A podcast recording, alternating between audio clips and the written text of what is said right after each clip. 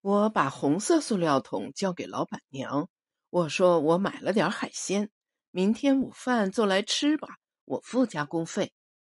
老板娘正在后院的露天水池边洗衣服，院子里亮着一盏瓦数很低的节能灯，暗淡的灯光把她宽阔的圆脸照得半边红半边白。也许不是灯光的原因，也许她发红的半边脸上。是巴掌的杰作。老板娘看了看塑料桶，抬起头，瞪着红肿的眼睛，嚷道：“哎呀，这些东西我们家都有，你干嘛去买呀？多少钞票买的？”我不敢说出那个惊人的数字。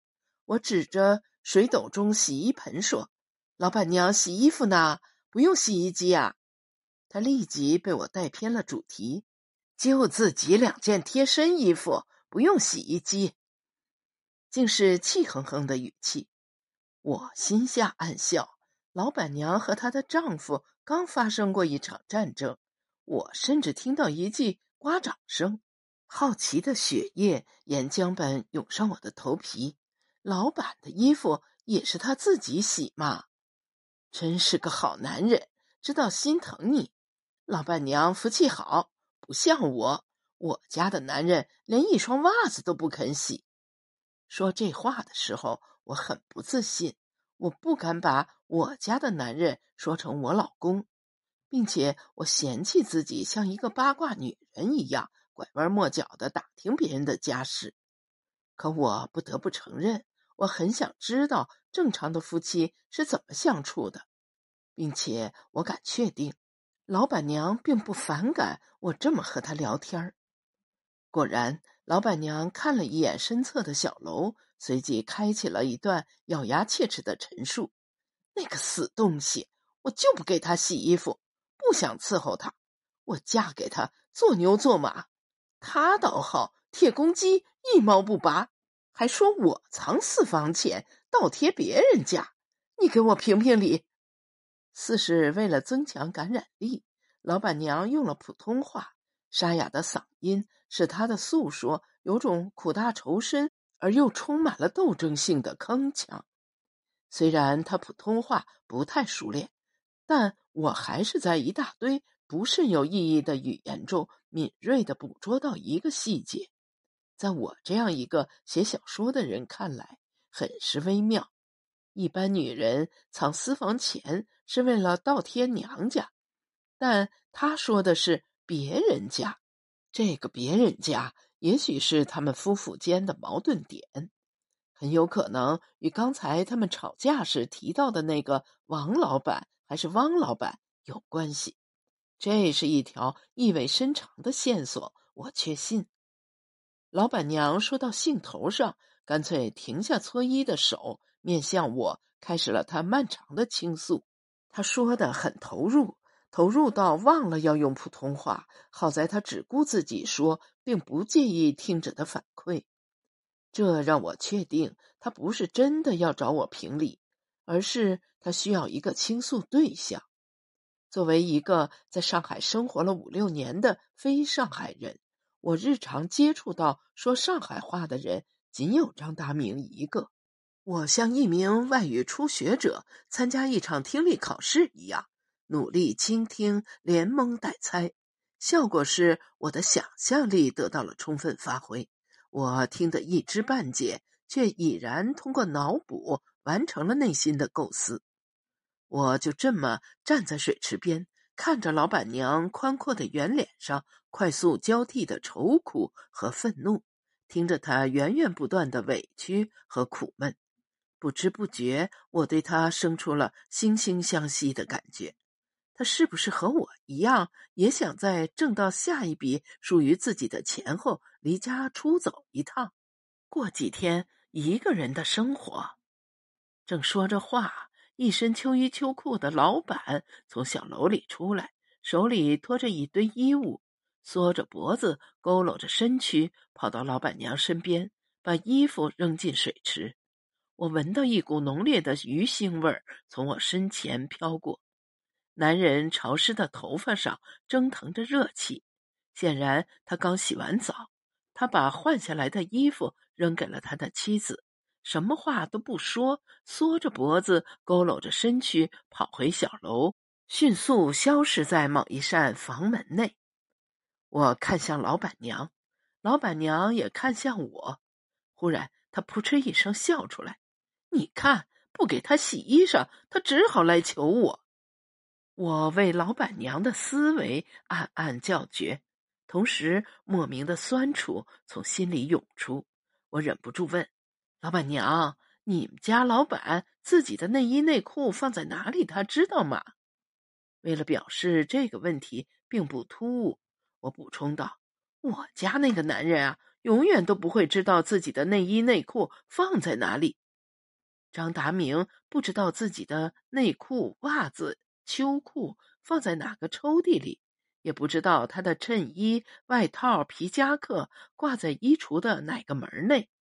每天晚上，他会把大把的时间耗费在虚拟的棋牌桌上，直到免费游戏时间结束，屏幕上跳出充值提示。张达明不是一个花钱大手大脚的人，我并不认为他不主动给我钱是出于恶意。他只是不舍得付出，金钱以及感情都不舍得。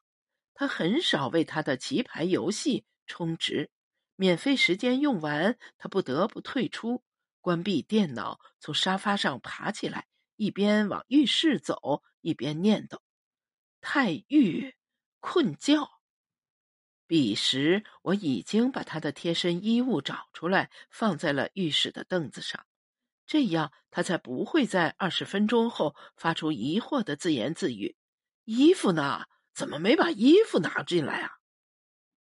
张达明在浴室里一边擦着自己湿漉漉的身体，一边搜寻着他的遮羞布。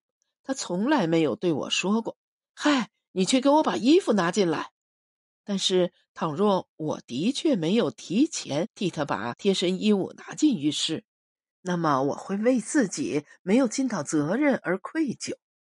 没有人逼着我这么做，张达明也没有，我毫无怨言。因为他说完“怎么没把我的衣服拿进来”后，总是紧跟着来一句：“没事儿，在家里光屁股也没人看见。”与此同时，他弯起嘴角，抿嘴笑笑。我捧着他的内裤、汗衫以及秋衣秋裤。急匆匆走进浴室，我看见他在说“光屁股也没人看见”时脸上的优雅笑容，这让我感到更为剧烈的羞愧以及莫名的激动。于是我对他莞尔一笑，阻止他意欲穿上衣服的动作，然后开始脱自己的衣服。第二天早上，张大明起床的时候多半是兴致勃勃的。他会想起已经很久没给我钱了，于是蓬乱着头发，耷拉着拖鞋，去客厅找来自己的双肩包，挖出一只钱包，从里面抽出一沓纸币。是不是要交房租了？我说：“你忘了，房租交了六个月的，现在才第三个月。”他没有就此收回那沓钱，他会很贴心的说：“你留着吧。”付水电、燃气费也要用的。后来，他每天背着去上班的双金包里没有现金了，他就很少主动给我钱了。最近一次，他要我替他买一把电动剃须刀，他说旧的坏了，他没时间去商场，请我帮他买一下。反正我天天在家，也不用上班。他说他还想要原来的牌子，德国进口的。博朗，不要在网上买，网上都是假货。我说好的，我去商场买。是的，我天天在家，也不用上班。不过我账上的钱只能买一把吉利刀架和四片赠付的刀片，不够买一把博朗。他看了看我，嘴角朝上弯起，抿嘴笑笑。哎呀，看我怎么忘了给你钱啊？这是他的标志性表情。弯起嘴角，抿嘴笑笑。他笑的时候不张嘴，这让我不敢确定他的笑除了表示对我的宽容以及礼貌，有没有愉快的成分。张达民抿着嘴，微笑着拿出手机，问我要多少。我说：“你看着给吧。”一分钟后，我的手机发出短信提示音：“八千元到账。”他给我打了八千元钱，那是他月工资的三分之一。一把德国进口博朗大概两千元，他多给了我六千元。我说：“谢谢老公。”张达明拍了拍我的肩膀，以示接受我的感谢，然后一边往浴室走，一边念叨：“太浴困觉。”我赶紧进卧室，拉开衣橱下面的第二个抽屉，找出他的内衣裤，送进浴室，摆在凳子上。只有单独和张达明在一起，我才会称呼他老公。在外人面前提及他，我从来不说我老公。我说的是老板娘，你家老板知道你的内裤内衣放在哪里吗？我家那个男人永远都不会知道。没有人会怀疑我家那个男人不是我的丈夫。老板娘的回答是：他怎么可能找得到他的内裤啊？家里的东西除了钞票，他啥都找不到。有一次，我妈开刀，我在医院陪夜，他自己在家洗完澡，把我的短裤穿在身上，大红的，哈哈哈哈！老板娘发出一阵浪潮般的笑声，她已经忘了一个多小时前自己被那个穿了他的大红内裤的男人扇了一巴掌。我与老板娘道了晚安，回到房间，听见手机响了一下。摸出来看，是张达明的回复。好的，上面是我半小时前发出的微信。你的内裤在卧室衣橱下面的第二个抽屉里，记得洗澡前先拿进浴室。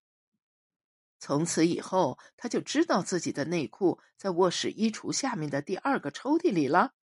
从此以后，他会记得洗澡前先把内衣内裤拿进浴室。这么想的时候，我发现其实这不是我想要的结果。我有些后悔给张达明发微信了。我说过，我不认为我是因为钱离家出走，当然也不是因为张达明找不到他的内裤。